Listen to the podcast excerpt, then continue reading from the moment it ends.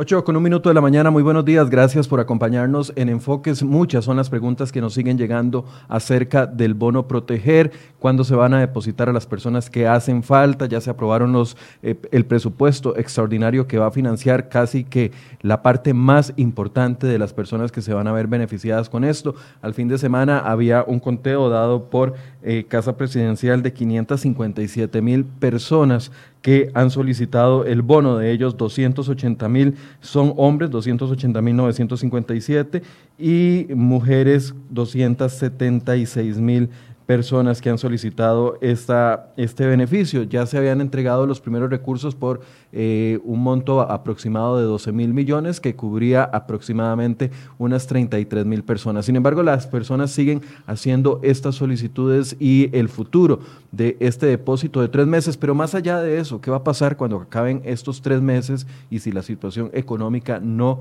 mejora? Bueno, para eso hemos invitado nuevamente y nos hace el favor de acompañarnos don Juan Luis Bermúdez, presidente de Limas, para seguir abordando este tema y las preguntas que ustedes tengan con respecto a la situación don Juan Luis. Eh, buenos días, gracias por acompañarnos de nuevo. Buenos días, gracias a ustedes más bien por el espacio y para compartir con la población de muchas de las dudas que en este momento tienen sobre el bono proteger. Eh, hablábamos de 557 mil eh, al sábado, sin embargo usted me dice que han ido depurando esa lista. Así es, pero se hizo un primer ejercicio para ir filtrando ya con los requisitos de algunas eh, de las personas que en los últimos días han llenado.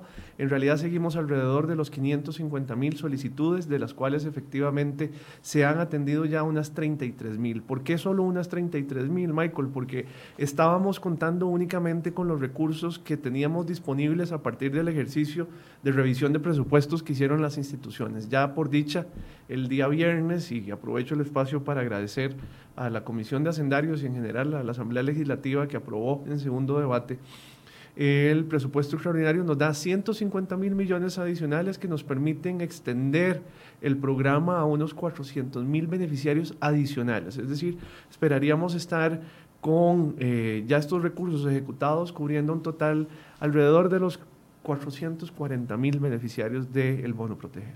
Eh, eso incluye eh, tres presupuestos, ¿verdad? Correcto. Son el presupuesto original que había trasladado la Comisión Nacional de Emergencias de 12 mil millones, un segundo presupuesto del Ministerio de Trabajo por 4 mil millones y este por 150 mil millones. Así es, efectivamente. Vienen más presupuestos porque sabemos de que está aprobado lo del tema de, eh, el diferencial de los combustibles.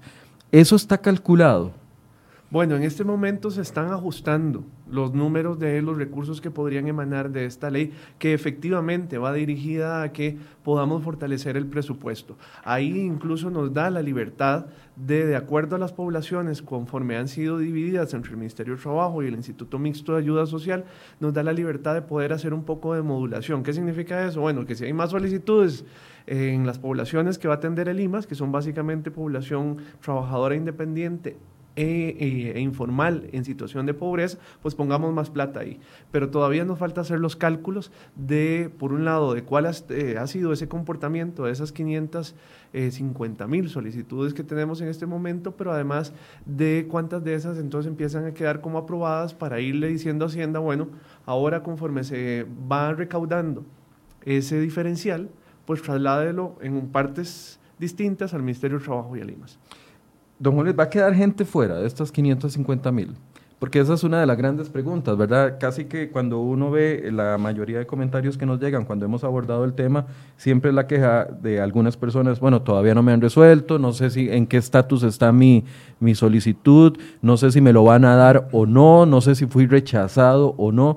Eh, yo sé que hay una exclusión de las personas que no cumplen con los requisitos y ya me habían dicho que había una, no sé si usted tiene el dato actualizado de cuántas habían sacado, pero hay garantía de que se va a cubrir a todas esas personas porque la gente suma 400 mil del presupuesto extraordinario, 33 mil que ya otorgaron y unos 12 mil más que, que cubriría el, el presupuesto del Ministerio de Trabajo, estamos hablando poco más de casi 450 mil personas, pero hay 100 mil solicitudes adicionales. Así es, pero hay que efectivamente hacer el filtro ya de cuántas en realidad cumplen con los requisitos. Ahí es probable que muchas se queden. Hay que recordar que el bono proteger primero va dirigido a quienes sí tienen una afectación laboral en medio de la emergencia pero no va dirigido para aquellas personas que son funcionarias públicas, que son pensionadas, que tienen una jornada 100%, que son privadas de libertad, que tienen, que tienen menos de 15 años o bien que tienen 50 mil colones o más de transferencias de otros programas sociales del Estado. Entonces, a partir de esos filtros, nosotros vamos a empezar a ese número de 550 mil, llevarlo al número de los que son potencialmente beneficiarios y a partir de ahí volver entonces a hacer ya el, el cálculo de cuánto, de cuántos recursos necesitaríamos. No descarto, eso sí, no descarto que si fuese necesario más recursos, ya nosotros estamos previendo, recuerden que el plan Proteger tenía distintas fuentes de financiamiento que fueron sometidas a conocimiento de la Asamblea Legislativa, que podamos direccionar también recursos de los otros proyectos que están en este momento en la mesa. ¿Y cuáles son esos otros proyectos que están en la mesa? Tenemos ahí también el de las utilidades del Instituto Nacional de Seguros, que son 75 mil millones, efectivamente, y el préstamo con la Agencia Francesa de Desarrollo y el Banco Interamericano de Desarrollo, que permitiría, ahora, no solamente financiar, proteger, sino también atender otras necesidades. Yo digo que el Estado en este momento está usando el, el el disponible su tarjeta de crédito en cuanto a las finanzas públicas, pero hay que recordar que el Estado tiene que seguir eh, cancelando los, eh, eh, los gastos del funcionamiento ordinario de la, de la, institucionalidad, que seguimos, tenemos que seguir atendiendo a población que ya estaba identificada previo a la, a la emergencia y que estaba siendo atendida por los programas. Bueno, por eso es necesario entonces, echar mano de estos recursos, dividiéndolo conforme se van presentando las necesidades emergentes. Eh, antes de ahondar un poco en los presupuestos y las fechas, que yo sé que es lo que todas las personas que nos están viendo en este momento ya están preguntando, ¿verdad? ¿Cuándo? ¿Para cuándo? ¿Para cuándo? Eh, una de las eh, situaciones que se dio la semana anterior eh, que generó algún disgusto en algunas de las personas es que aseguraban de que a algunas personas les llegó el bono proteger, no les llegó el bono proteger, pero les llegó a la gente de Limas. Entonces que los recursos se habían desviado para las personas de Limas y no para los afectados del COVID-19. Explíquenos qué fue lo que pasó con eso. A la gente tiene que tener tranquilidad de que tenemos un marco muy claro de ejecución del bono proteger. Eso implica que los recursos que van dirigidos para la afectación laboral de las personas solamente se pueden utilizar para eso. No hay otra forma de acceder a esos recursos y no es por la plataforma proteger.geo.cr y no hay otro destino al cual las instituciones puedan darle uso. ¿Qué fue lo que sucedió? Que el IMAS tenía de sus recursos propios un total de 5.097 millones que decidió canalizar a la, a la atención de las necesidades básicas de familias que estaban previamente identificadas por los sistemas de información social. ¿Cuáles son los sistemas de información social? Bueno, el CINERUVE es uno de ellos, la gran base de datos que tenemos de información socioeconómica. Entonces teníamos familias en pobreza o pobreza extrema que no tienen en este momento, bueno, o al momento en el que hicimos la ejecución de esos recursos, ningún beneficio del Estado. Es decir, que no tenían ni, ni transferencias de Crecemos, de Avancemos, del régimen no contributivo, de ningún programa.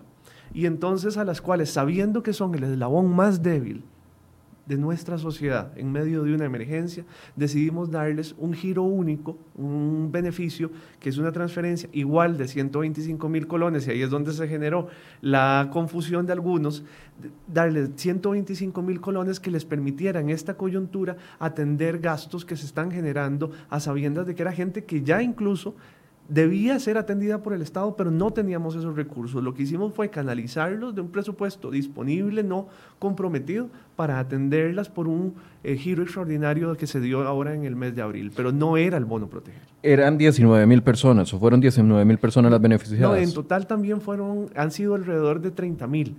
¿Por qué 19 mil? 19 mil fueron las primeras que se les pudo depositar vía cuenta bancaria. Y luego hay un grupo de alrededor de 11 mil que están siendo localizados para y decirles en qué agencia bancaria pueden retirar los recursos, dado que es gente que no tenía cuenta bancaria. Y lo que hemos coordinado es con el Banco Nacional para que estas personas de manera ordenada, sin hacer saturaciones, puedan ir a su agencia más cercana. Eh, obviamente cuando han sido previamente notificados por el IMAS, eh, de tal manera que puedan ahí hacer el retiro y al mismo tiempo bancarizarse. Don Juan ¿Cuál es el panorama para los próximos depósitos? En este momento sabemos de que ya para el fin de semana ingresó la gran, el gran monto de los 150 mil millones. Esto debería de cubrir aproximadamente 400 mil personas, pero además también estamos esperando el depósito a 12 mil personas más que eh, ya existía ese dinero previo que lo tenía el Ministerio de Trabajo. Entonces, en total, estamos esperando 412 mil personas aproximadamente que se podrían ver beneficiadas en los próximos días. La pregunta es cuándo.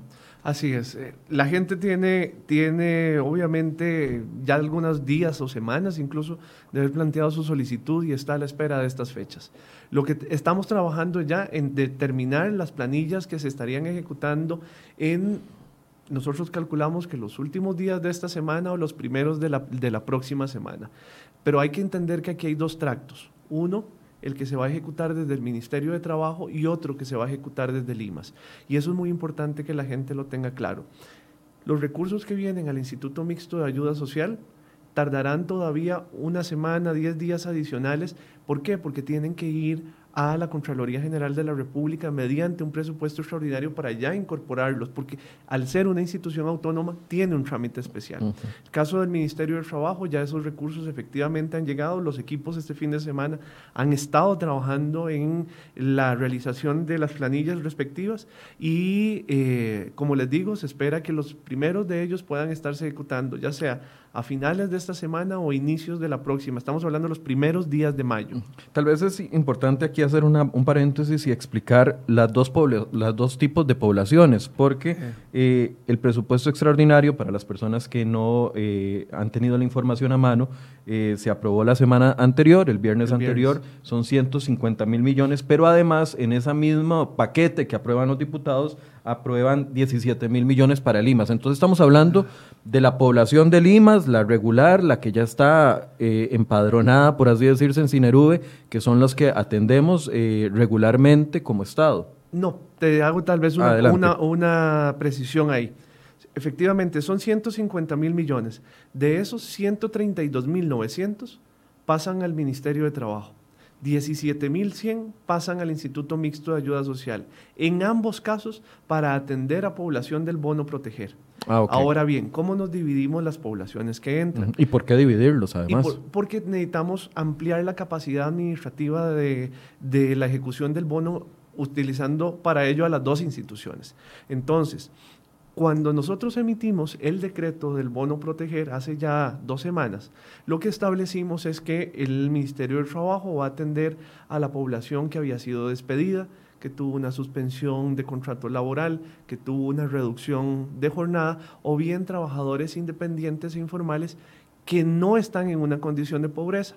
En el caso del Instituto Mixto de Ayuda Social atenderá a los trabajadores informales e independientes, pero que sí están en una situación de pobreza. De tal manera que así sumamos las capacidades administrativas y financieras de las dos instituciones y logramos más agilidad en la ejecución de los recursos.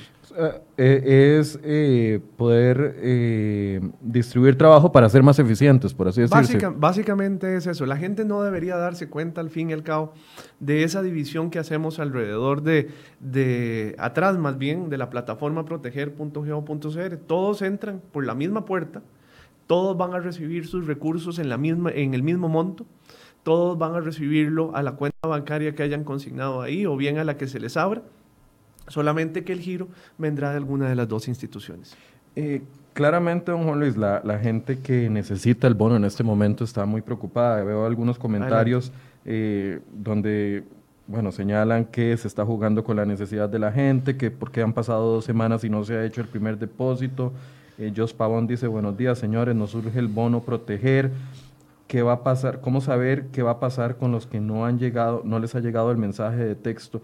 Tal vez antes de entrar con los mensajes de texto y también qué significa que está en análisis, porque eso es otra de las grandes preguntas.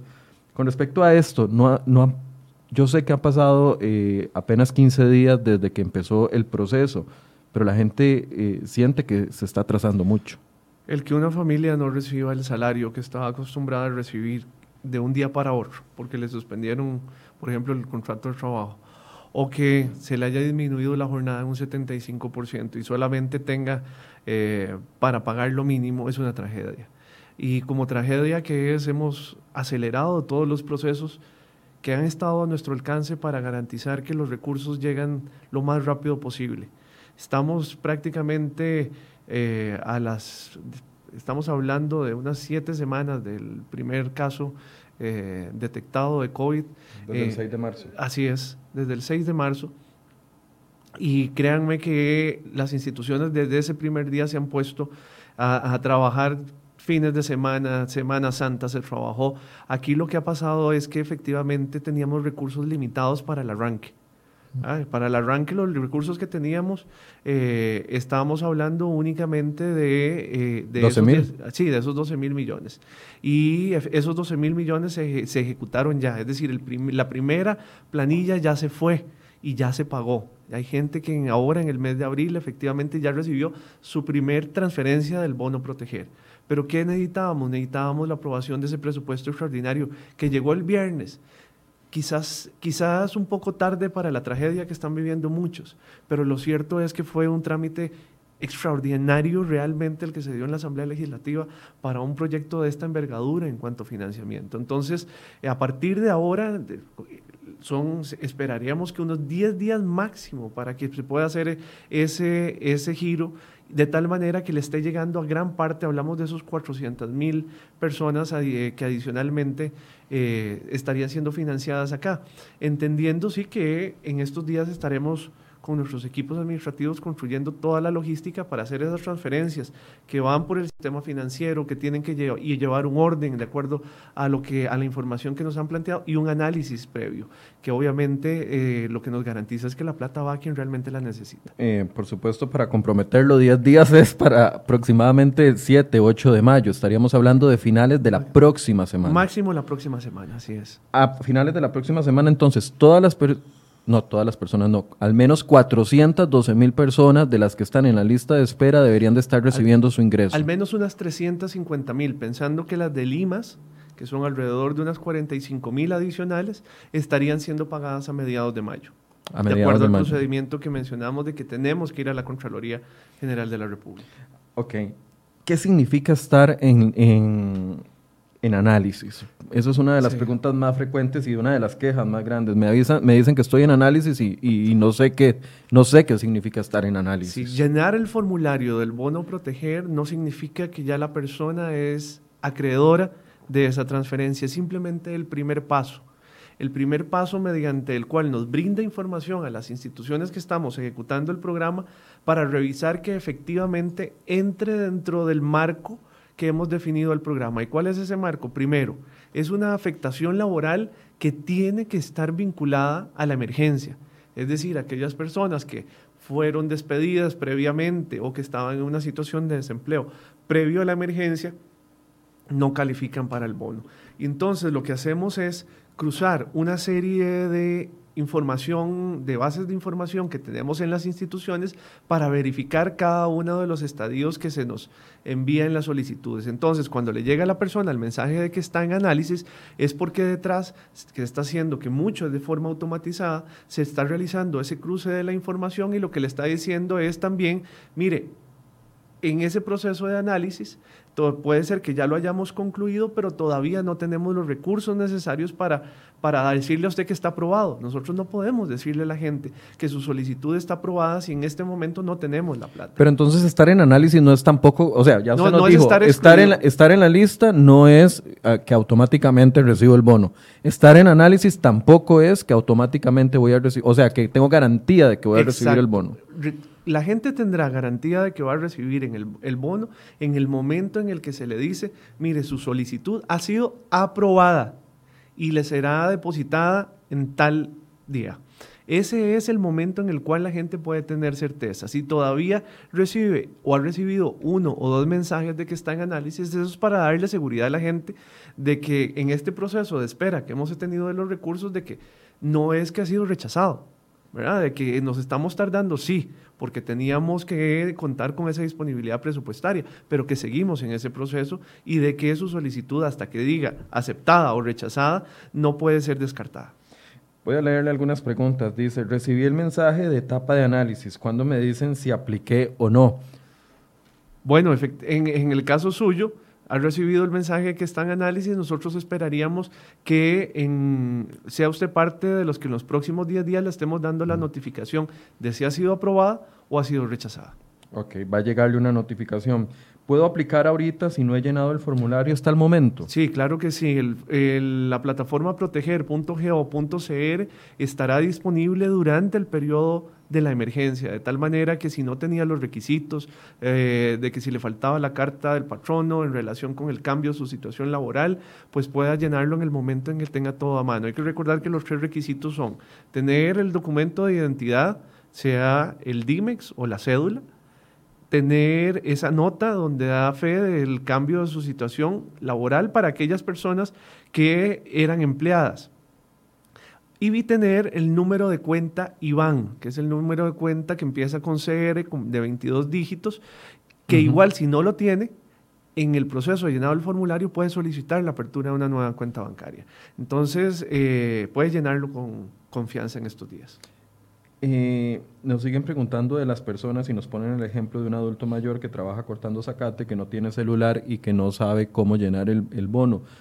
Hay un sector de la población que ustedes están viendo que puede quedar, que está quedando fuera por un tema de tecnología, de acceso a datos, porque yo sé que ya habían eh, hablado y lo vi, me parece que en la, en la biblioteca de una municipalidad de aquí del área central, no recuerdo cuál, que estaban habilitando espacios, pero hay gente que aún ni con eso pueden, pueden eh, no tienen los mecanismos, las herramientas para llegar a acceder, o, hay gente que dice, no, es que acceder a una ayuda del Estado es casi que imposible.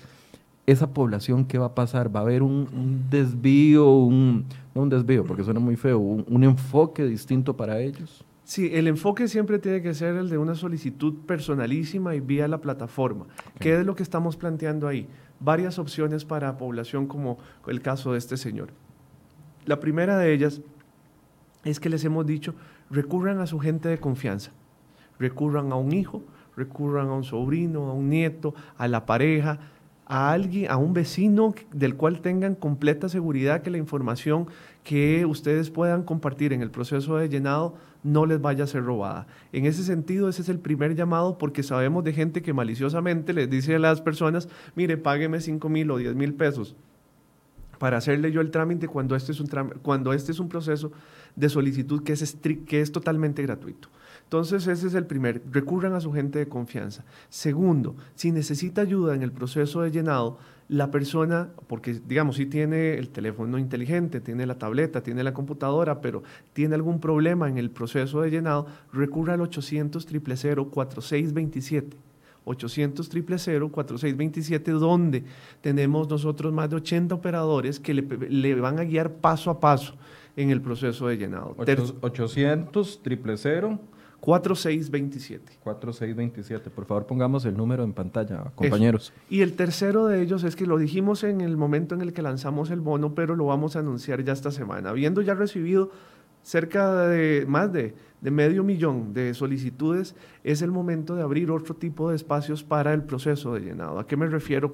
Es la misma plataforma proteger.geo.cr, pero lo que les hemos dicho a las instituciones públicas, sabiendo que en este momento el mensaje es y la recomendación del Ministerio de Salud es que es en casa, pero si fuera estrictamente necesario, habilitemos algunos espacios tecnológicos o habilitemos a personas, funcionarias públicas que puedan acompañar en el proceso de llenado. Y entonces, en el transcurso de esta semana, iremos informando en las distintas regiones, principalmente a nivel regional, cuáles son algunos espacios que hay para que la gente, por ejemplo, que no tiene la tableta, no tiene internet, pueda llegar a hacer el llenado de su solicitud. O bien, cuál es el personal que va a estar ahí acompañándole, igual que nuestro personal en la línea telefónica, pero que le va a estar diciendo paso a paso, mira, ahí lo que tiene que hacer, ahí tiene que poner, te cambia ahí, que eh, no, no, es cédula de identidad, sino DIMEX, lo que usted tiene, eh, acompañándole de una forma segura, porque sabemos que efectivamente nuestro país tiene todavía una brecha digital que podría significar una barrera de exclusión. María Los Madrid le pregunta, eh, mi esposo desde el lunes pasado le mandaron el mensaje que decía que ya el bono estaba aprobado y echó el y hecho el depósito, pero fue al banco y no tenía el depósito y veo que muchas personas le pasó lo mismo. ¿Estas situaciones están pasando? Hemos recibido reportes de algunas personas y aquí lo que les hemos pedido es revisar varias cosas. Hay eh, entre el proceso de que les llega el mensaje y, el, y que el depósito se concrete en la cuenta bancaria pueden pasar alrededor de unas 24 horas.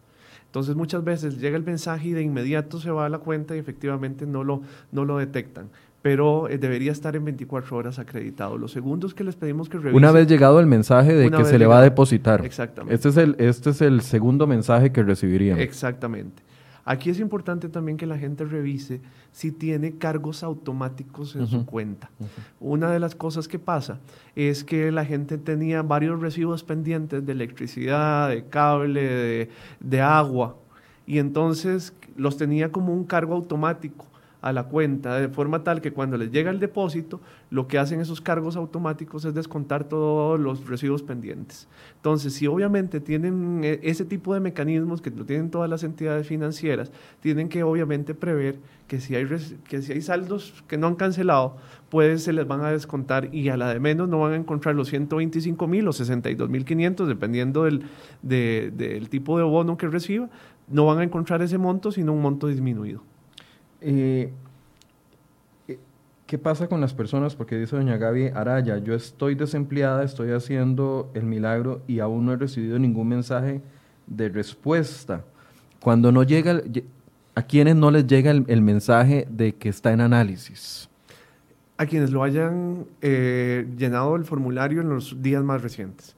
Entonces, a ellos los que le ha llegado es al final del llenado del formulario, les aparece una pantallita verde que dice su solicitud ha sido subida exitosamente. Aproximadamente a los cinco días de haber llenado el formulario les llegará, si todavía no hay un proceso de resolución, de aprobación o de rechazo, les llegará el mensaje de que está en análisis. Y unos días después les llegará un segundo mensaje si todavía continúa en esa condición. Ok, entonces si no le ha llegado el mensaje puede que ella lo haya llenado muy recientemente. Exactamente, en, los últimos tres días prácticamente. ¿Y si no le llegara? ¿O no debería suceder? Pero si no le llegara también, eh, puede hacer lo siguiente. Habilitamos la semana pasada, Michael, que es importante que la gente lo conozca. En el formulario, que incluso revisamos aquí la vez anterior, habilitamos una opción más. Ah, ok. La habilitamos una opción exactamente, que se llama actualizar expediente. Eso lo van a encontrar las personas a la hora de ingresar a proteger.geo.cr en la barra azul que está arriba en la página, en la esquina superior derecha se abre un menú y en ese menú hay una cuarta opción, actualizar expediente. Y ahí con el número de cédula o de DIMEX y enviando un mensaje de confirmación a alguno de los eh, medios de notificación que nos dieron, ya sea el número de teléfono o el correo electrónico, la gente va a poder crear su cuenta y ver cómo está su solicitud y ver si, si le faltaba, por ejemplo, ¿se acuerda usted el caso de quienes les faltaba la declaración jurada? Correcto. Bueno, ahí pueden llenarla. Que quieren cambiar la cuenta eh, bancaria. Estamos ahí, don Juan Luis. vamos explicándonos. Ahí estamos en proteger.go.cr. A mano derecha, arriba está esa, línea, esa barra azul. Y dice actualizar datos. La cuarta opción que da ahí es actualizar datos. Ahí la gente coloca su número de cédula y dice a dónde quiere que le enviemos el, eh, el, código de confirmación.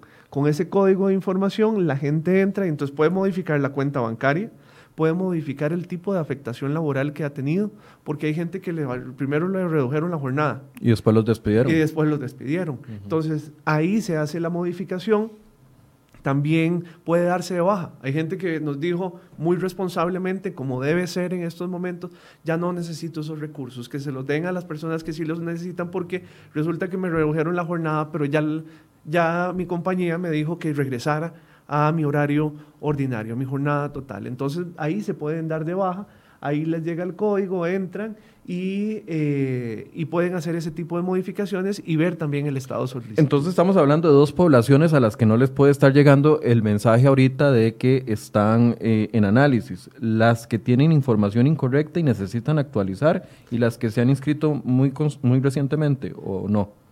Correcto, pero en el caso de que hubiese también una necesidad de hacer algún ajuste, nosotros les enviamos también una notificación.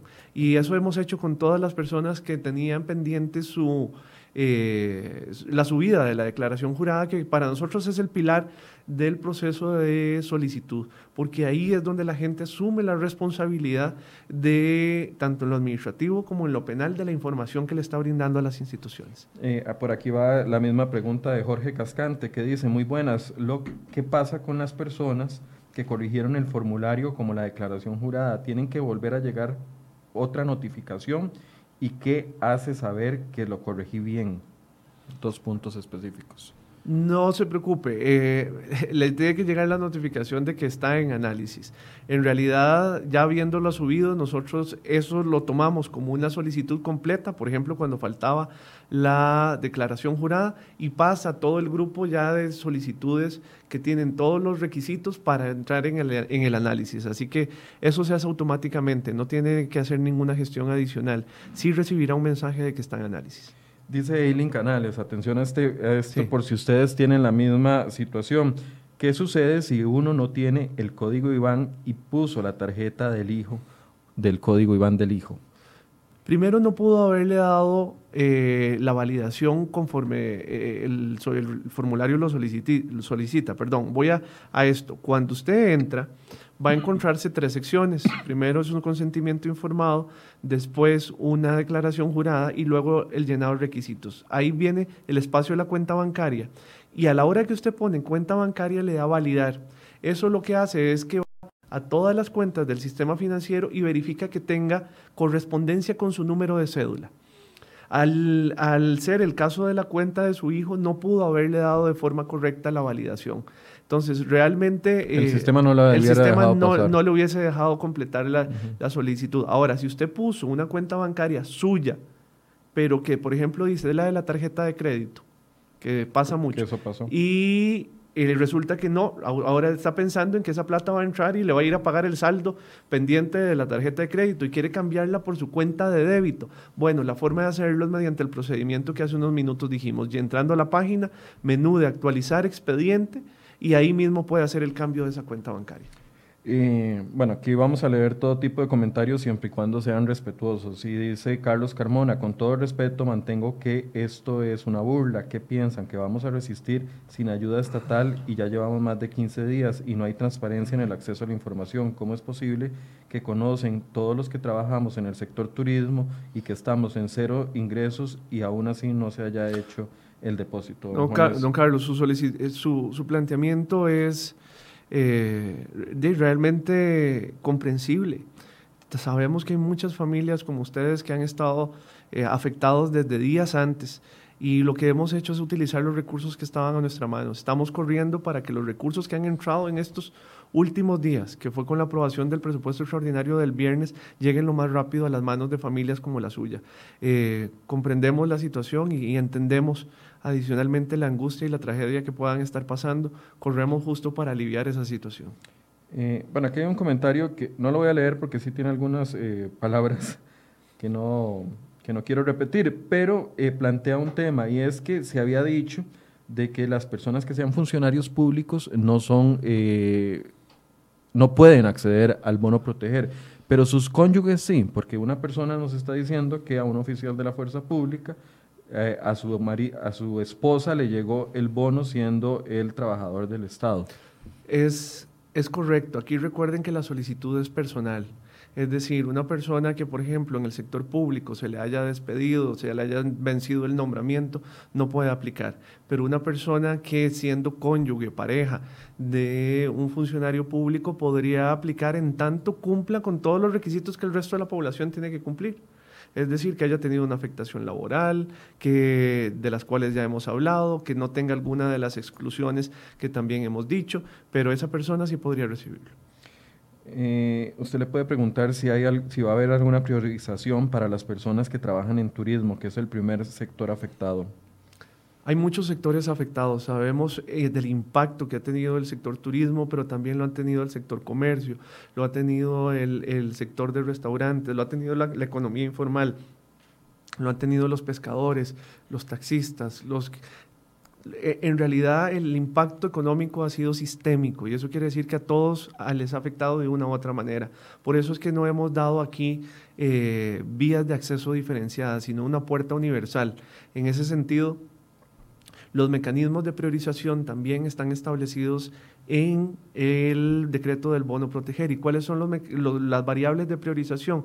Bueno, el tipo de afectación, es decir, gente que haya tenido un despido, que haya tenido una suspensión de jornada, que haya tenido, eh, digo, una suspensión de contrato, una reducción de jornada por más de un 50%, es gente que prácticamente se ha quedado sin nada. Entonces, el tipo de afectación obviamente nos ayuda a priorizar. Segundo, ¿qué nos ha ayudado a priorizar? Saber si la persona es jefa de hogar, saber si esa persona es adulta mayor, si tiene una discapacidad, cuántas personas tiene a cargo. Esas variables se utilizan para hacer la priorización en la asignación al mismo tiempo de que hacemos una distribución de los recursos en todo el país. ¿Qué quiere decir eso? Que proporcionalmente a las solicitudes recibidas en Punta Arenas, así se asignan los recursos en Punta Arenas, igualmente en Guanacaste, en Limón, en todo el país. había un mapa, ¿verdad?, de cómo se habían entregado los primeros, eh, los primeros depósitos para ejemplificar si así se va a trabajar con el segundo y tercer depósito. Igualmente, tratando de garantizar recursos para todas las provincias. Y entonces lo que se hace es de manera como les digo, correspondiente a la proporción de solicitudes recibidas de una provincia, asignar recursos también de acuerdo a esa combinación de variables que había dicho previamente. Dice Maya Ramírez, y, voy a plantear el tema para ver cuál es su respuesta. ¿Por qué si el bono es para personas afectadas por el COVID-19, le dan ayudas a personas que tienen finca y ganados y palma? Lo digo porque vivo cerca de esas personas que se los han dado. ¿Eso sería factible, don Juan Luis? Aquí a, ningún sector se le ha excluido de que pueda acceder al bono proteger en tanto compruebe que hay una afectación. Efectivamente, sabemos que hay pequeños agricultores, sabemos de personas que trabajan, de hombres y mujeres que trabajan en el agro costarricense, de que han tenido una afectación, que hoy no tienen a quién venderle la producción, que hoy simplemente el canal de comercialización se rompió de que sus clientes que estaban en el sector turismo, que estaban fuera del país, hoy no les compran las lechugas, los tomates, el, producto que ellos generaban. Entonces sí, aquí, aquí no, nosotros no nos limitamos a población que esté en una situación de pobreza o pobreza extrema. Aquí nos limitamos, y esa es la causal que genera el bono proteger, a que haya una afectación laboral o bien de los ingresos que estaban generando. Sí, aquí es donde se nota la principal diferencia entre lo que es proteger y lo que son las ayudas o los programas de asistencia social que regularmente tenemos. Así es. Eh, generalmente Limas únicamente atiende a población en situación de pobreza o pobreza extrema. Aquí el bono proteger no tiene esa restricción. Aquí se está atendiendo, obviamente, generando una priorización con las variables que les mencionaba para llegarle a los que más necesitan primero, pero no solo a ellos. Aquí hay una pregunta que, que también preocupa a muchas personas y es de Blanca Torres que dice, a una empresa que le fue rechazada ante el Ministerio de Trabajo la suspensión del contrato, también le será denegado el bono proteger, me imagino que a sus empleados, a eso es lo que se refiere. Hay gente preocupada porque suspendieron contratos, pero eventualmente el Ministerio de Trabajo no dio luz verde a eso. ¿Eso los va a limitar a ellos de recibir el bono? En principio no debería, eh, no debería esto generar una asignación del bono, porque efectivamente su empresa no tiene en, en, este momento la posibilidad de reducirles a ustedes el contrato. Así que esa afectación más bien debe ser reintegrada, obviamente yendo a las vías correspondientes ya de, de mediación laboral que corresponden con su patrono, primero hablando con ellos y posteriormente, si no fuese el caso, entonces yendo al Ministerio de Trabajo. Pero no le debería afectar porque igual ellos están recibiendo la afectación directa, digamos. Claro, pero, aquí, pero aquí esa, esa afectación no es legítima porque no ha sido autorizada, digamos, no fue, ah, digamos, fue rechazada. No es ni siquiera que está en proceso de análisis, es que fue rechazada. Entonces, entiendo que ese es el caso de doña Carmen, ¿verdad? Que ella lo que plantea es que fue rechazada. Sí, eso es lo que plantea ella. Sí, si fue rechazada, entonces... Blanca. Doña Blanca, perdón, Doña Blanca, disculpe por cambiarle el nombre. Doña Blanca, en ese caso lo que corresponde es más bien eh, eh, hablar con su patrono porque la compensación debería venir de parte de él. ¿Y qué pasa cuando las, eh, los análisis están en estudio en el Ministerio de Trabajo? ¿Se sostiene a esas personas? ¿Todavía no se les entrega? No, a ellos efectivamente sí, no se les ha limitado para que puedan solicitar e incluso ser aprobados. Pero ya cuando hay un rechazo es una cosa muy distinta como el caso de Doña Blanca. Daniela Rivera pregunta sobre, no sobre proteger, pero también un tema que aprovechamos. ¿Qué pasó con las citas programadas de Limas que las cancelaron y no las han reprogramado? Bueno, justo mm, a personas que teníamos en esa lista, en esa, en esa lista de citas pendientes, es parte de las que identificando que estaban en una situación de pobreza o pobreza extrema ya previamente calificada y que adicionalmente tenían jefatura femenina, de que tenían personas dependientes económicamente, es la que hemos destinado estos recursos eh, que de forma extraordinaria el IMAD giró hace, hace ya una semana y media. Entonces, lo que, con esto lo que le digo es que puede ser que haya sido su caso, si no fue su caso, procederemos a reprogramar la cita o bien le llamaremos incluso para hacer una cita de atención no presencial. Hoy nos hemos estado reinventando como institución a efectos de que podamos eh, ir a la gente mediante las vías que tengamos a mano, sea teléfono, sea WhatsApp, eh, pero obviamente garantizándoles que es una atención que se genera desde la oficina local de Limas. Para eso nosotros les damos a conocer cuáles son los números desde los cuales las distintas regiones les estará contactando. ¿Qué pasa si uno es informal y si no paga seguro ni nada? ¿Eso lo limita para recibir el bono? No, eh, no lo limita. Las personas que son informales pueden acceder al bono proteger. Está previsto que así sea. En el caso de las personas informales o independientes que... Eh, eh, quieran realizar su solicitud, sabemos que no van a tener una carta de un patrono que les, que les haya eh, informado de un despido, de una reducción de jornada, de una suspensión de contrato. Allí lo importante es que usted llene su declaración jurada y que nos dé la información veraz, de tal manera que eh, podamos entonces incorporar su, su solicitud al análisis como cualquier otra. Susana Amores dice, disculpen, si se, si se pide lo de la cuenta, ¿cómo hace la persona para saber que le han depositado. Asumo que tramitó la cuenta dentro de la misma plataforma porque no tenía cuenta bancaria. Eh, para eso están los medios de, notificación. Así es, eh, la notificación que a usted le llegará va a ser distinta. Me refiero a que en el caso se dirá que ha sido aprobada, que será depositada y le indicaremos también a cuál agencia bancaria deberá presentarse a efectos de que usted pueda realizar el retiro, no solo de los recursos, sino también de la cuenta que le, a partir de ahora le acreditará para seguir recibiendo los siguientes depósitos. Esa cuenta incluye una tarjeta de débito, con lo cual usted ya no tendrá que ir a un banco, sino que podrá hacer las compras directamente con ese instrumento. estoy tratando de leer todas las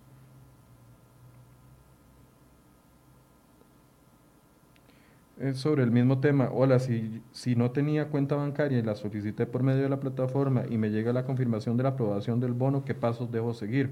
Sí. El, en este caso, en, le tocará también en el mensaje de aprobación recibir una indicación de a cuál agencia bancaria debe presentarse. Como le digo, ahí retirará una tarjeta de débito y usted podrá hacer uso de ella en cajeros automáticos o en los distintos comercios. Francini Castro eh, hace, una hace una afirmación y una pregunta, no sé si será la afirmación correcta. Dice, ¿por qué a los trabajadores independientes inscritos en Hacienda no los tomaron en cuenta para el bono, solo a los informales? No, los trabajadores independientes sí se les ha tomado en cuenta. Son una de las, de las cinco categorías en las cuales usted puede poner el tipo de afectación laboral que tenga. A la hora de que usted llena el formulario, le aparecerá dentro de esas cinco posibilidades personas que estaban en el sector formal y fueron despedidas con reducción de jornada o bien con contrato eh, laboral suspendido. Hay una cuarta categoría que es para trabajadores independientes y hay una quinta categoría que es para trabajadores informales, así que están previstos como población a ser beneficiada con el bono. Juan Carlos León le pregunta, eh, don Juan Luis, buen día. ¿Por qué si el bono proteger es para los damnificados del COVID-19 por motivos de afectación en el sector de trabajo, giraron no deberían girar de trabajo porque lo están agarrando para recursos de Lima a otras ayudas sociales y ayudan a las mismas personas que ya de por sí se estaban ayudando. Eh, tenemos, no tenemos ayuda nosotros. Eh, bueno, por ahí va la pregunta. Dos aclaraciones ahí. Los recursos que se han tomado para atender a familias en situación de pobreza o pobreza extrema son recursos de IMAS, que son de sus programas sociales, y que los dirige a familias que estaban en una condición de pobreza pobreza extrema, pero además que no estaban siendo atendidos por el resto de programas del Estado. Con esto lo que le quiero decir es que aquí lo que se está haciendo es brindarle una protección mínima a familias que estaban desprotegidas en una situación de vulnerabilidad. Los recursos del bono proteger no se han direccionado a otro fin. Los recursos del bono proteger únicamente van para personas con afectación laboral. Si no fue aprobado el bono, pregunta Ivania, si no fue aprobado el bono, igual se les notifica, se les dice que no. Sí, efectivamente. Cuando haya un rechazo de la solicitud, le llegará un mensaje indicándole que eh, su eh, solicitud fue analizada y rechazada y también las razones generales por las cuales. Generalmente va a ser por incumplimiento de requisitos. Por, lo, por las preguntas que están llegando, tal vez hay algunas personas que se conectaron tarde a la transmisión. Todos preguntan por la fecha de depósito. Nos explicaba don Juan Luis de que a finales de la próxima semana se estaría esperando. A más tardar. A más tardar, a finales de la próxima semana, a 350 mil personas, ahora sí lo dije correcto, de la lista que anda por 500 50 mil personas. 550 mil solicitudes presentadas en este momento ante la plataforma. 350 mil de ellas será el primer grupo que con los recursos del presupuesto extraordinario podamos atender a más tardar a finales de la próxima semana, pero nuestros equipos están corriendo para que sea lo antes posible, es decir, ojalá los primeros días del mes de mayo. Don Juan, las personas a las que se les hace el primer depósito o los que ya lo recibieron o los que lo esperamos que lo reciban en los próximos días, tienen garantizado el segundo y el tercer depósito sin retrasos. Así es, así es. Lo que nosotros estamos haciendo es utilizando los recursos recibidos para poderle garantizar a las personas los tres depósitos. Con eso quiero decir que cada vez que nosotros depositamos 125 mil colones a una persona, hay 200, 250 mil colones que quedan reservados para el segundo y tercer depósito. Entonces las personas tendrán garantía que a partir de ese primero, al mes siguiente, a los 30 días recibirán el segundo y 30 días después de ese segundo recibirán el último de los depósitos. Con el primer depósito, bueno, yo sé que este lo hizo el Ministerio de Trabajo, pero usted es el rector del sector social. En el primer depósito hay un conteo de cuántos recibieron 62.500 y cuántos 125.000. En, en, el primer depósito lo que se trabajó fue principalmente gente que había sido despedida, que había tenido eh, una suspensión del contrato de trabajo, una reducción de jornada por más del 50%. Entonces la totalidad fueron por bonos de 125 mil colones. Es decir, hasta este eh, segundo y tercer depósito se va a comenzar a implementar la gente que no va a recibir 125, sino 62 mil 500. Que son aquellos, hay que recordar esto, que los que recibirán ese monto de un 50% del bono son quienes han tenido una reducción de jornada laboral equivalente a un 50% o menos de la jornada que tenían previo a la emergencia.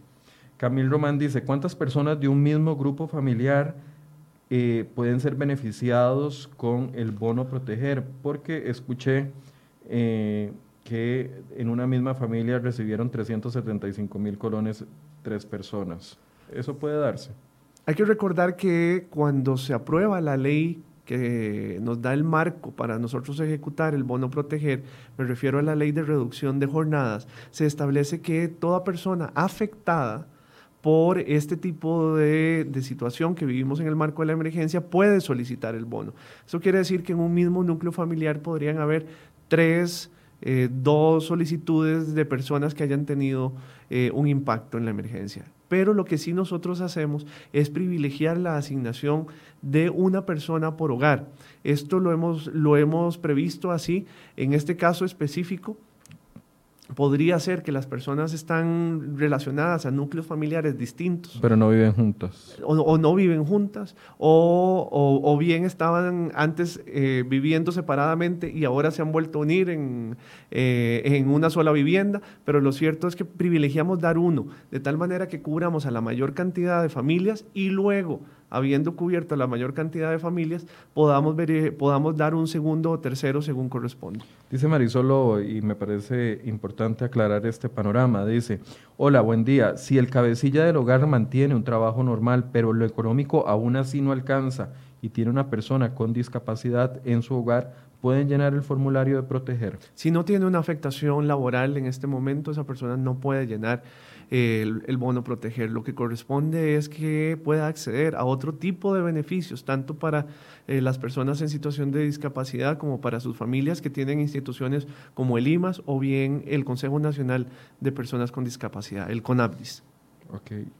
Dice Yeso Bando, ¿por qué no le dan prioridad a los adultos mayores que se quedaron sin trabajo? Esto está dentro de las prioridades. Sí, sí está dentro de las prioridades. Es una de las variables que nosotros utilizamos para identificar a quién darle primero la asignación del bono. Hay que recordar que es, y voy a decirlo de nuevo, el tipo de afectación, es decir, aquellos que perdieron todo de un día para otro, entran, también eh, se priorizan quienes, han sido, quienes son adultos mayores, quienes tienen una situación de discapacidad, quienes tienen una jefatura de hogar y también el número de las personas dependientes pesa dentro de ese mm, eh, modelo de priorización.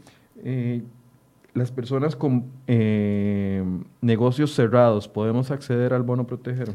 Correcto, entran como trabajadores independientes han sido afectados. Hay que recordar que la mayoría del trabajo en nuestro país se genera por las MIPIMES y esas pequeñas y medianas y microempresas, lo cierto es que eh, además de tener personas a cargo que han sido afectadas, también en el caso de los emprendedores pueden entrar como trabajadores independientes.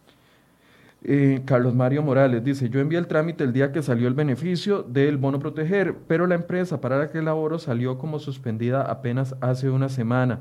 En este caso, ¿cuánto más se aplaza? Eh, ¿Cuánto más se aplazaría eh, mi beneficio ya que tengo un mes y medio con cero ingresos?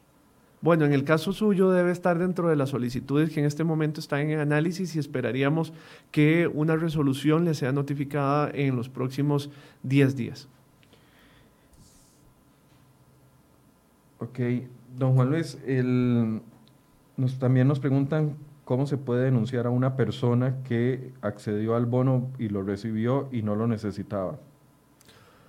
Bueno, esto eh, sabemos que eh, a ver, algunas veces las valoraciones pueden ser subjetivas, pero si usted tiene seguridad, tiene elementos para presentar una denuncia, puede hacerlas llegar ya sea al Ministerio de Trabajo y Seguridad Social o al Instituto Mixto de Ayuda Social.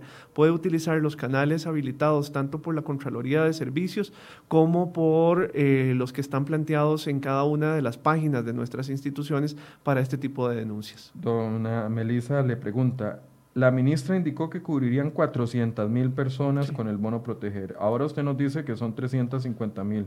¿Qué pasa con ese dinero que no cubrirá a las 50 mil personas de diferencia? La ministra de Trabajo también indicó que tenían un dinero para cubrir 10 mil personas antes de que se aprobara el presupuesto, el presupuesto extraordinario. ¿Esas 10 mil personas ya recibieron el depósito como le indicaron? Varias, varios de los temas que plantea. El primero de ellos, sí, efectivamente, el Ministerio de Trabajo cuenta con un total de 4 mil millones que se suman ahora a estos 150 mil que han entrado. Son los 12 mil millones que hablamos con la ministra de Trabajo el jueves anterior, que cubrirían, no, perdón, son los 4 mil millones que cubrirían aproximadamente unas 12 mil personas. Correcto. Y estos recursos están siendo elaboradas, las planillas para que... Ya esa planilla debería estar, porque dijeron que estaba para jueves o viernes. Esa planilla, esa planilla está prácticamente que lista, está terminándose de elaborar para poder ser girada igual en los próximos días. Al, al decir nosotros los primeros días de mayo, entra también ya a final de, de esta semana, ¿verdad? Con el primero de mayo. Aquí lo otro que quiero aclarar, efectivamente, los 150 mil millones alcanzan para 400 mil personas. Pero esos 150 mil millones se dividen en dos. Son 132 mil 900 millones que van para el Ministerio del Trabajo y 17 mil 100 que van para el IMAS. Los primeros que podrán ejecutarse son los que van para el Ministerio de Trabajo, que alcanzan para alrededor de 350 mil personas.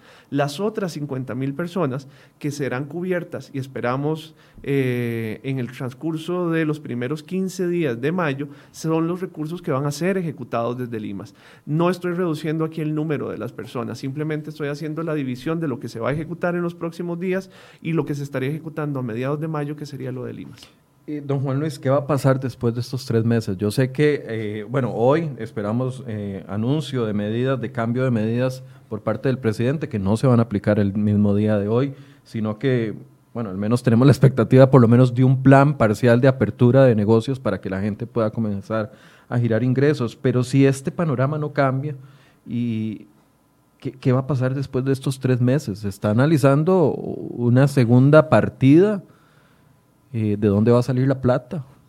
No lo hemos descartado, sin embargo, efectivamente ya estamos usando la tarjeta de crédito y tenemos muy pocas opciones de extrafinanciamiento, hablando en términos de que la gente conoce. Lo mejor, la mejor señal que podemos dar nosotros es efectivamente empezar a retomar pero obviamente bajo una nueva normalidad las actividades que generan mayor empleo. Me refiero a las que están relacionadas con pequeños negocios. Obviamente debemos sobreponer incluso nuestra ansiedad a esa apertura a las medidas que sean de orden sanitario, que van dirigidas a defender eh, y a proteger la vida y la salud de nuestra población. Con ello lo que quiero decir es que efectivamente la asistencia es necesaria, pero no es ni suficiente ni es sostenible que podamos eh, mantener a nuestra población por un largo plazo con estos subsidios que sabemos además que atienden únicamente necesidades muy elementales de orden prácticamente alimentario en los hogares. En ese sentido, si fuese necesario, estrictamente necesario, el decreto del plan del bono proteger establece que podría ampliarse hasta por tres meses adicionales. Pero hoy esos recursos no están en la mesa, esos recursos no están en las bolsas del, eh, del Ministerio de Hacienda para ser direccionados. Lo que corresponde es ir viendo conforme la disciplina que ha, eh, de la cual ha hablado el presidente, cómo se comporte nuestra sociedad con las nuevas normas de seguridad, podamos ir reactivando y retomando eh, las actividades económicas que generan empleo. Y aquí eh, incluso hacer el llamado. La forma en cómo se va a realizar el comercio, la forma en cómo las líneas de producción en las industrias se, se, van a desarrollar, la manera en cómo vamos a interactuar en espacios públicos ya cambió. La forma en cómo entonces se va a generar riqueza, bienestar y empleo también se va a ver impactada. Y tenemos que ser muy rigurosos, tenemos que ser estrictos, tenemos que ser disciplinados para garantizar que eso es sostenible. Si nosotros no cumplimos las medidas, si nosotros efectivamente nos relajamos en el, en el sentido popular y simplemente no acatamos las medidas, este proceso de caminar hacia una nueva normalidad se va a ver retrotraído y entonces otra vez vamos a tener un impacto más duro en el empleo. Ahora, eh, es claro, es súper claro de que el daño está hecho, como decimos popularmente. Ya el daño al empleo está hecho. Sabemos de que algunos hablan hasta de 25% de desempleo, pasando de un 12.4 que era lo que teníamos al doble. Estamos hablando de casi 700 mil personas desempleadas en el país. Sabemos que el daño está hecho en un comercio como lo es el comercio turístico, que se va a recuperar lentamente. O sea, ¿qué va a pasar cuando, cuando se acabe el bono proteger? Porque vamos a, o sea, ahorita estamos como ganando tiempo. 125 mil, mucho o poco, pero por lo menos es algo para las familias. Pero ¿qué va a pasar el día después cuando tengamos un doble de desempleo y no me quiero imaginar las cifras de pobreza? O sea, se va a tener que fortalecer el IMAS de alguna forma va a tener que ampliar el IMAS sus conceptos de pobreza y pobreza extrema para abarcar a más personas. Sin duda hemos estado atendiendo el primer impacto de la emergencia y es lo que corresponde, tanto en lo sanitario como en lo económico como en lo social. No obstante, nuestra obligación es pensar ya obviamente en ese día después, ese día después que nos puede encontrar con cifras más grandes efectivamente de desempleo y de pobreza. Aquí, por un lado, tenemos que repensar, y en eso estamos, cuál es, cuál es nuestro pacto social que nos permita a nosotros canalizar recursos hacia dónde? Hacia los programas sociales. ¿Y cómo se financian los programas sociales en nuestro país? En este momento se financian en gran parte con el 5% de, los, el 5 de planillas que pagan los patrones al FODESAF o el 0.5% que le dan a Limas y otra serie de eh, fuentes financieras que van para las distintas instituciones. Hoy hay que sentarnos a replantear cuáles son las fuentes de financiamiento de esos programas. ¿Por qué? Porque la demanda, sin, sin lugar a duda, ya estaba haciendo, ya nos estaba sobrepasando antes de la emergencia y ahora con más razón. Y esto conlleva a que como país, por un lado, tenemos que combinar las medidas económicas, pero lo cierto es que en esas medidas económicas que van dirigidas a generar empleo y a recuperar algunos de los empleos, que se estaban, que se estaban prácticamente viendo destruidos en esta coyuntura, tiene que ir también un componente muy fuerte de que las actividades económicas que sí van a estar generando ingresos tendrán que llevar la carga del financiamiento de los programas sociales extendidos. Y también yo coincido, tenemos que abrir la discusión de atender, de cómo atender a la vulnerabilidad de una forma más ampliamente entendida. Me refiero a esa franja en lo económico de familias que muchas veces quedan fuera de los programas sociales por unas simple colones y que en realidad en este momento pasan a ser también prioridad del el Estado Social de Derecho costarricense, que tiene que garantizar a todas las personas, un, por un lado, un nivel de bienestar adecuado, pero también un, un nivel de bienestar que tiene que convivir y combinarse con una adecuada distribución de la riqueza. Sí, lo, preguntaba porque claramente eh, ha existido una discusión política sobre la duplicidad de funciones en instituciones y cuando salió el bono proteger y cayó dentro del Ministerio de Trabajo, uno pensó, ¿para qué vamos a generar doble trabajo si ya existe el IMAS? Eventualmente entonces, después de estos tres meses que establece el decreto y si se amplía a seis, el programa Proteger va a desaparecer. Así es. Y tiene que entonces el IMAS buscar la forma de absorber al remanente de ese, de ese, programa que va a quedar muy afectado. Así es, medidas como las reducciones de jornada o la suspensión de contratos laborales son medidas temporales que buscan proteger a los empleos y esperamos que después de que empiece a retomarse esa nueva normalidad en las distintas actividades económicas, mucha de esa gente se incorpore, pero queda un remanente, como lo llamas, y que ese remanente va a generar presión por más cobertura de los programas sociales. Y una de las medidas que planteamos desde el año pasado fue, por ejemplo, empezar a generar reformas muy puntuales, no por un mero afán de simplemente cerrar instituciones, no, es porque nos permite tener más recursos. Una de ellas que está en este momento en la Comisión de Asuntos Sociales de la Asamblea Legislativa es el cierre del FONAVE, una institución que ya ha perdido una pertinencia dentro del diseño institucional del sector y que realmente con su cierre nos podría generar al menos unos 1.500 millones adicionales para poder ser dirigidos a quienes, a estudiantes que están en una situación de pobreza o pobreza extrema, probablemente de familias que no lo estaban hace tres meses, pero que ahora necesitan de esos recursos para mantenerse en el sistema educativo una vez que, por ejemplo, se retomen las clases. Entonces, ese tipo de medidas están planteadas y probablemente otra serie de medidas que puedan ir en la vía de generar nuevos ingresos tendrán que ser puestas en la mesa y nosotros como gobierno nos corresponde también plantearlas. Ahora, eh, usted me explicaba antes de que comenzáramos esta conversación que Lima se financia de varias fuentes. Una de ellas es lo que generan las tiendas libres en los aeropuertos, que difícilmente se va a recuperar en un corto plazo, porque aunque se abran los aeropuertos, las personas van a ser más cautelosas para viajar. Número uno, la situación económica eh, no está bien, eh, la gente gasta menos. Por otro lado, la informalidad ha crecido y entonces el trabajo formal que genera en las planillas algún tipo de ingresos para Limas también se va a haber caído. Eh, hablábamos de los moteles que están cerrados y, de ahí se genera un impuesto, pero además hay una deuda importantísima. O sea, a Lima lo está agarrando esta emergencia con una amplitud en la base de personas necesitadas, con una reducción muy importante de los recursos. Más plata prestada al Estado en general nos, nos tomó esta emergencia en una situación ya de recursos muy escasos.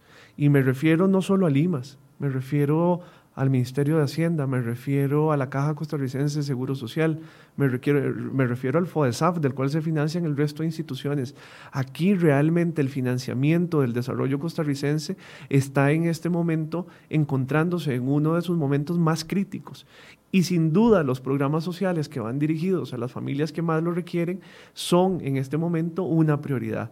Y aquí corresponde, por un lado, echar mano obviamente de las posibilidades de financiamiento que tenga el Estado, pero también viene y creo que es la discusión que se abre en este momento, viene la discusión no de cómo quitarle más recursos al sector social, sino más bien de dónde podemos echar mano de nuevas fuentes de financiamiento que sean suficientes y que sean sostenibles para poder garantizar, por un lado, en el marco del sistema de bienestar costarricense la sostenibilidad de la seguridad social, pero también la sostenibilidad del sistema de protección social que está conformado por todas estas instituciones. Ahora bien, debería, perdón, ir amarrado de un programa de ayudar a las personas a a producir, porque si no, de nada nos sirve ser un país con 5 millones de habitantes y con 2 millones de personas con ayudas sociales, o sea, estaríamos fracasando como Estado. Dos tipos de medidas deben ir de la mano. Por un lado, las que le permitan a, nuestra población, que ya teníamos en un, en un rezago educativo generalizado con una escolaridad un promedio de 9.3 años,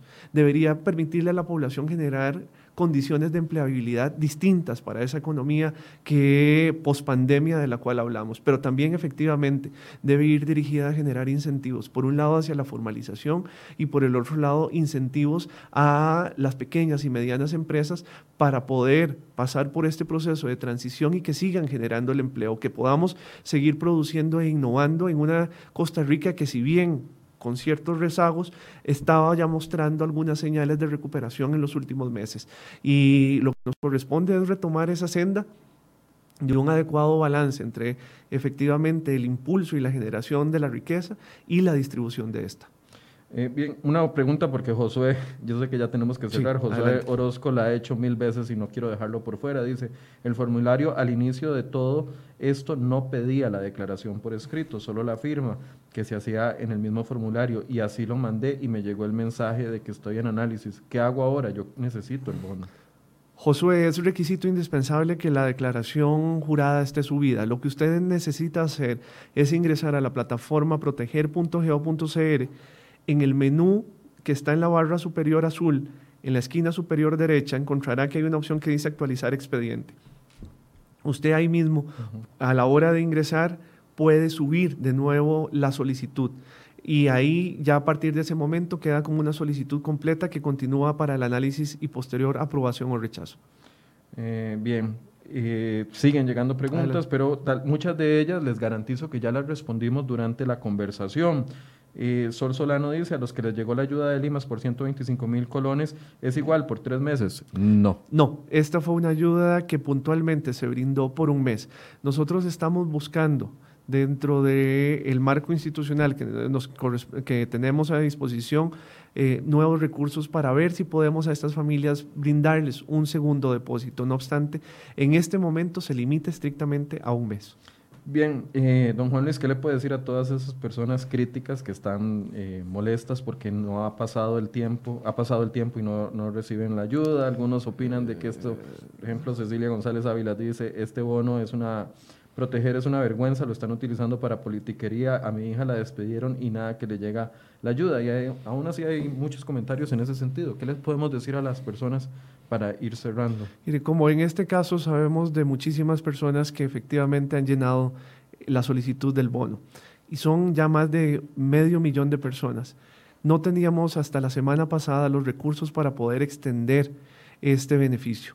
No obstante, ya han llegado. Por eso es que nos hemos comprometido a que a más tardar los primeros días del mes de mayo, esas solicitudes estén siendo notificadas de su aprobación o de su rechazo en caso de que no cumplan con los requisitos. Sabemos que las familias pasan en este momento por una tragedia, una tragedia que se concreta en, la visualización de esa escena en la cual no hay recursos para llevar alimento a sus mesas. No obstante, el planteamiento que hemos realizado como gobierno es echar mano de todos los recursos disponibles. Hemos de forma extraordinaria planteado un proceso de innovación para poder hacer estas solicitudes en un tiempo récord, de tal manera que esperamos que en los próximos días este y otros casos estén siendo resueltos y las familias costarricenses tengan el alivio que en esta situación corresponde eh, para poder atender sus necesidades básicas. Estos recursos, efectivamente, también quiero hacer un llamado, Michael, son escasos y lo que les pedimos a las personas es que hagan de previo y frente a su solicitud, hagan el análisis de si realmente la necesitan. Sabemos de familias que realmente perdieron el único, la única fuente de ingresos que tenían. Hay quienes podrían tener otras fuentes de ingresos que les hagan pensar que en este momento el cambio de su situación laboral les permite mantenerse sin necesitar del bono proteger. Nosotros queremos llegar a la mayor cantidad de familias. Pero como les decía ahora, hemos estado echando mano de recursos que iban para otros destinos. Íbamos incluso a pagar las deudas que ya tenía el Estado. para poder en este caso llegar a las familias. Si usted no necesita el bono, si usted realmente puede sostener a su familia con otros ingresos, no lo solicite, a pesar de que tenga una afectación laboral. Son momentos de solidaridad, son momentos también de responsabilidad ciudadana en los cuales nos corresponde también pensar en los demás. Eh, Checho, para cerrar, Checho Garita dice, a estas alturas ya no esperen nada, esta plata se disipó, se evaporó, se perdió, no seamos ingenuos. Eh, el ministro nos acaba de decir durante toda esta hora que para finales de la próxima semana se estará haciendo esos depósitos. Si esos depósitos ya, ya estando el dinero y ya estando la gente necesitándolos y ya estando el proceso no se cumple a finales de la otra semana, aquí lo tendremos sentado aquí vendré yo, explicaciones. Aquí vendré yo a dar cuentas, pero Checho, efectivamente es que los recursos no estaban. Eh, Checho, esos recursos llegaron con un presupuesto extraordinario que se aprobó el viernes y tenemos estos 10 días para avanzar en su depósito. Eh, en el tanto Sabemos que, esto es una emergencia, estamos haciendo todos los esfuerzos para que incluso puedan llegar antes, pero confíe en eso y si no, efectivamente aquí estaré dando cuentas de, eh, de por qué eso no se habría dado. Gracias, don Juan Luis. No, para servirles. Gracias a ustedes. Sabemos que hay muchas dudas, de que hay mucha ansiedad en las familias, que además tienen razón. Eh, estamos viviendo una situación en la que sus recursos escasean y necesitan del apoyo del Estado, pero esperamos que ya en estos días podamos completar el compromiso que hemos asumido. Bien, gracias a don Juan Luis Bermúdez, presidente de Limas y ministro de un nombre muy largo que yo nunca me acuerdo, entonces prefiero dejarlo como presidente de Limas, pero encargado y rector del área social. Gracias por habernos acompañado a ustedes también. En los próximos días, conforme sigan llegando preguntas, vamos a tratar de habilitar un espacio en la agenda del ministro para que nos acompañe nuevamente aquí y pueda responderles a ustedes las consultas que tienen. Los esperamos mañana a partir de las 8 de la mañana acá en Enfoques. Buenos días. Buenos días.